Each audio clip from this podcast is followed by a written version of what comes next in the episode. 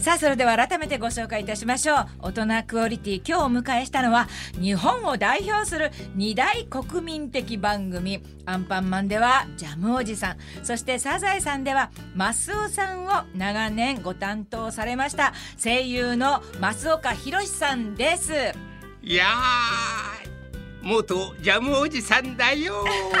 今日はよろしくね。よろしくお願いします。頼んでばっかりで申し訳ないけど今日もよろしく頼むよ。まあ嬉しい。ありがとうございます。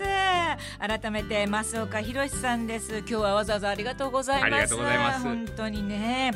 まあ改めてですけれども長い間番組でお世話になりまして本当にお疲れ様でした。お疲れ様でした。そしてありがとうございましたいやいやいやもうこちらこそです、え今日はじっくりねあの増岡さんご自身のお話も伺いたいと思うんですけれども、えーい実やははい。増岡さん、子供の頃には絵描きさんになりたかったってこれ本当ですか？そうなんですよ、えー私ねあのーきっかけは中学の担任の先生がはい。近くに住むうん。日本画を志す先生だったので、うん。ご自分の家の庭になった一枚の柚子の絵を見て感動しましてへねえ。なんて素晴らしいんだと思って。作品が後世に残るなみんなに見てもらえるなっていうのがあって、うん。絵描きになりたいなと思ってた。そうなんですってね、そして難関の東京芸術大学の美術学部に合格されるということですごいじゃないですか。幸運なことに原宿にあった青山美術研究所っていうところに、はい。ええ。そこは芸大を受ける人たちがわさわさいるところで、うん。そこに住み込んじゃって、うん。先生に直接指導していただいたんで、ごまかし風な、はい。あのまうまくまあ入れたというそれだけのことなんです。あいやいやいや。で大学時代には実際作品書かれたりとか作ったりしたんですか？貧しかったもんですからキャンバスを裏返して表に書いてまだもったいなんで今度はあの裏側に書いたりしてそれの,、あの画質がとってもねユニークだったんです。それでもって17歳何ヶ月で、まあ二課点に出したらその頃はね史上最年少の記録でしたが二科展の。あ入選をしましてね。もう、えー。それは何？キャンパスの裏面に書いたやつ。って面白い発想ですね、えー。師匠師匠増岡さんのことみんな私たち師匠と読むので途中私師匠と言っちゃうかもしれませんが聞いてる皆さん増岡弘さんのことです。でその後芸大を中退されて文化学院に進まれて卒業後はなんと舞台美術のお仕事をされたんですか？そうなんですよ。食えないもんですから、うん。あの東京阿佐ヶ谷で、はい。えー、とサンドイッチマンって言いますか、プラカードを持って、あはいはい。道を行ったり来たりする、うんうんうんそれをやってたらその仲間に劇団の人がいてええ。舞台美術やらないかっていうんで、はあ。お金がないからなんかっていうことで、じゃあ構成舞台みたいなものならどうですかっていうんで、すごい舞台美術もやられて。いやいやいやで結局その裏方さんから今度はまあ舞台の方に表舞台に出てくるっていう こそれがねれきっかけは？偶然で、うん。あのお茶の水の日仏ホールという、まあ、300人ぐらいの劇場で、はい。あのお芝居をやるっていうんでその美術を担当してたんだ公演の4日ぐらい前に、劇団の中で制作をやってるやつが全部ノルマだと言って劇団員からお金を集めてそれを持って逃げちゃったの。一銭もなくなっちゃったの、はいはい。でどうする？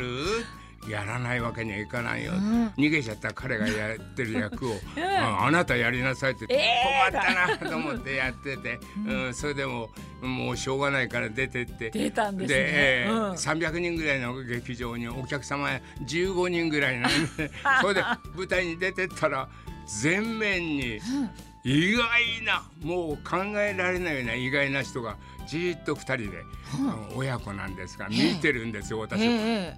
えこの人がどうしてここにいるんだろうと思った瞬間にどんなセリフを言うんだかすっかり忘れてそれで頭をこう「えー、なんだっけ?」って書いて15、6人のお客様がクスクスクスって笑ったんです、私があれ困ってると思って、うんそしたらプロンプが、私のセリフを一生懸命言うわけですよ、えその声の方がはるかに大きいわけです、うん。いやーもう恥ずかしくて、まああんなに舞台を私は悪くした記憶っていうのはないので、あここの時ごめんなさいよ僕もう一度役者として使ってください、美術の方は誰かに任せますと言って、うんそこから何か専念して大失敗から失敗から始まったということでその最初前の方に座ってた親子は、まあ、曽我さんにとってはなんかもう驚きの人だったってわけですそうなんですね。えなんかどういう関係かはもうあえてそうですねお伺いしませんけれども物語が長くなる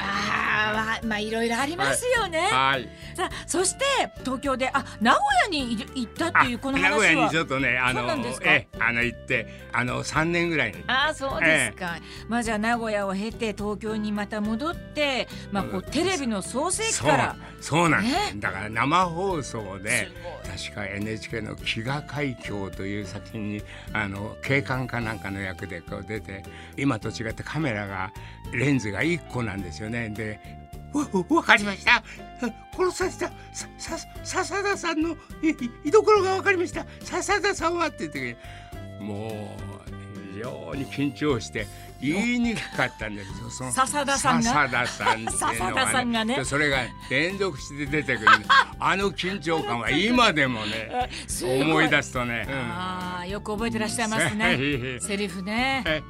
さあそして声優としての初めての作品デビュー作みたいなの覚えてらっしゃいますか？狼少年ケンっていうのがありましてはい。ババンババンバンバンババンバンそうなんあれのええあのドジな熊の役をあのやらせていただいてあれそれそうなんです岡さんかそうなんですえー、狼少年剣は1963年から65年に放映テレビアニメ創世記の作品で音楽は小林亜生さんが担当されていたということでねヤッターマンのぼやっきでおなじみの柳ジョージさんでドクタースランプあられちゃんののり巻きせんべいでおなじみの内海健二さんをはじめ野沢雅子さん永井一郎さんともう声優界のレジェンドたちが声を担当していた作品でした。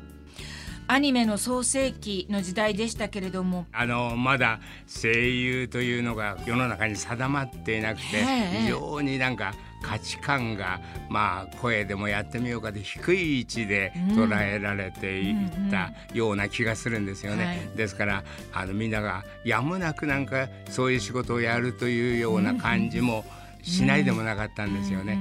で私たちは何か声優の本当の出発点の苦しさといいますか、あのそれでも仕事は楽しくて、オリジナルで外国のものを何かそういうタイミングで言う喋るんではなくて、やっぱり喋るとオリジナルになって、自分の著作になるっていうことがあって、ある時僕が一つのマイクを大勢で使うので、うん崖から必ずそのドジグマは落とされるんで。その時にまあいろんなこともあって周りのこともあって「失礼します」ってこうしてた。それが面白いって。うんだからいや熊のセリフではなくて、まあみんなに失礼しますというような意味も含めて、それが面白いってその後ずっと失礼しますばっかりで。す。いやもうすごい楽しいね。本当懐かしい番組でしたけれども。さあそしてあの今年サザエさんのマスオさんと、えー、それいけアンパンマンのジャムおじさんを、まあ、次の世代にバトンタッチしたいということでご卒業された増岡さんなんですけれども、あのどちらの役も自分に与えられた居心地のいいあるいは自分にぴったりのあはい。のものだったので、あのそれから別れるってことは非常に一面辛いところもあったんですけども。でもちゃんと引き継ぎをすなちゃんとなさるっていうのが、まあ、そうですね。師匠らしいなっていうふうに思って。自分の年齢を考えたりある時やっぱり坂道をこうスタジオに向かう時に結構なんか息苦しくなったりして、あれ？あ自分体力が落ちてるなこの落ちてる体力の中でそういう役をやらせていただいてあの勇気や元気やいろんなものが伝えられるんだろうか、だこれはここでバトンタッチをしてジャムおじさんやマスオさんにふさわしい人がきっといるに違いです。やっぱり長い番組になるとどこかでバトンタッチをしていった方が、早めの方がそれは、で決して私も早めではないいやいやいやいやそんなことないんですよ。えーそろそろかなって思って。いやいや思い切って。でもどうですか？こんなサザエさんは40何年ぐらいですよね、えでアンパンマンで312年ですから、えこんな長寿番組を2つもやられてる。で私たちはあのアンパンマンがまあ5年10年なった時に、ええ。増岡師匠がいるからこっちも長寿になるぞとみんなで噂してたら案の定こんなに長く続くなんてそこに増岡さんは両方に関わってる。あのついてる男でいつもなんかね自分で晴れ男でうん。何か他のものが、ね、私を助けてくれる。いやー感じがするんですよ。ねですから。本当にありがたいというかもう師匠のおかげで私たちもここまでねやってこられたと思うんですけどもあのまあ間もなく今年ね2019年も終わりますけれども、えまあちょっと訃報もたくさんありました、ええ。声優界もねあのルパン三世の石川五右衛門役で知られる井上真紀夫さんとか3月には私も大変お世話になった白石冬美さん。まあ長くお仕事をしてると大切な人との別れっていうのがねどうしたって現実的にうん。あの直面しなければならないという。あ何か印象に残ってらっしゃることは？ね。井上うん。真紀夫さんとはまだ20代前半の頃に一生懸命2人、えー一緒の劇団にいましたので、はい。共に議論を戦わせながら何か一生懸命舞台を作っていた、うんうん。とっても元気なまあちょっと理屈っぽいところもありました。けどもそういう、あの井上さん。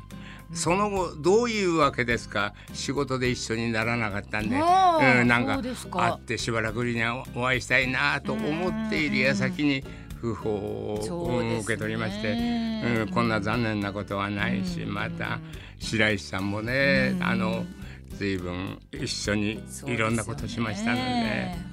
うん。それとやっぱりサザエさんに出ていた波平さんの役の永井一郎さんねね。とってもいろんなものを私の中に残してくれた、はい。あの忘れられないもう多くの思い出が、うん、あってあんなに衝撃的な人というか、あんなに人生の選び方がうまい人はそうそういませんね。ねはあ私も「ゲゲゲの鬼太郎」という番組でね永井さんとはずっとご一緒させていただいたのでたくさんのことを教わりましたけどもまあいろんな方から増岡さんご自身も教わってきたことあるかと思うんですけれども何かそういった中であ実践されてきたこととかそんなことありますか？初代の増尾さんをやっていた近石信介さん、はい。まだ私がもうもう仕事もほとんどないような時に、ん。あの近石さんはこんなことを言ってくれたんです。はい。増岡ちゃん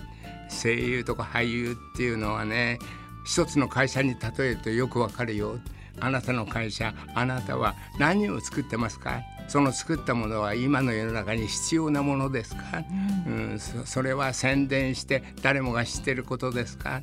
そしてそれを作る人も社長も社員もみんな自分の中にあるんですよ。自分を一つの会社と思ってみてください。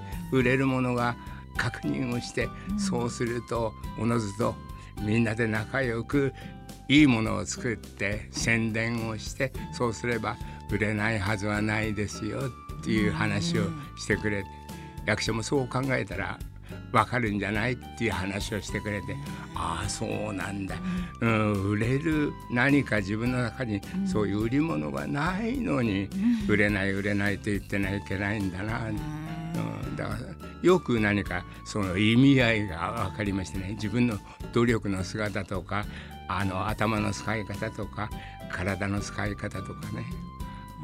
そういうことがあの近井信介さんから教えていただいた。あれは嬉しい。ああいやもうその話が聞けて私もすごくもうあの 嬉しいというかいやためになります。思えば増岡さんも近石さんからリレーされたそうというだそうなんですね。そういう成り立ちですもんね。そうですね。スタートがねもうあまりに長いから、そこをもう私たち見落としてしまい感じですけどいやそうか。ね。近石さんからそういうお言葉をいただいて、師匠もなんかここまでやられてきたというそうですそういうねことなんですね。はいありがとうございます。戸田恵子、戸田恵子、大人クオリティ、大人クオリティ。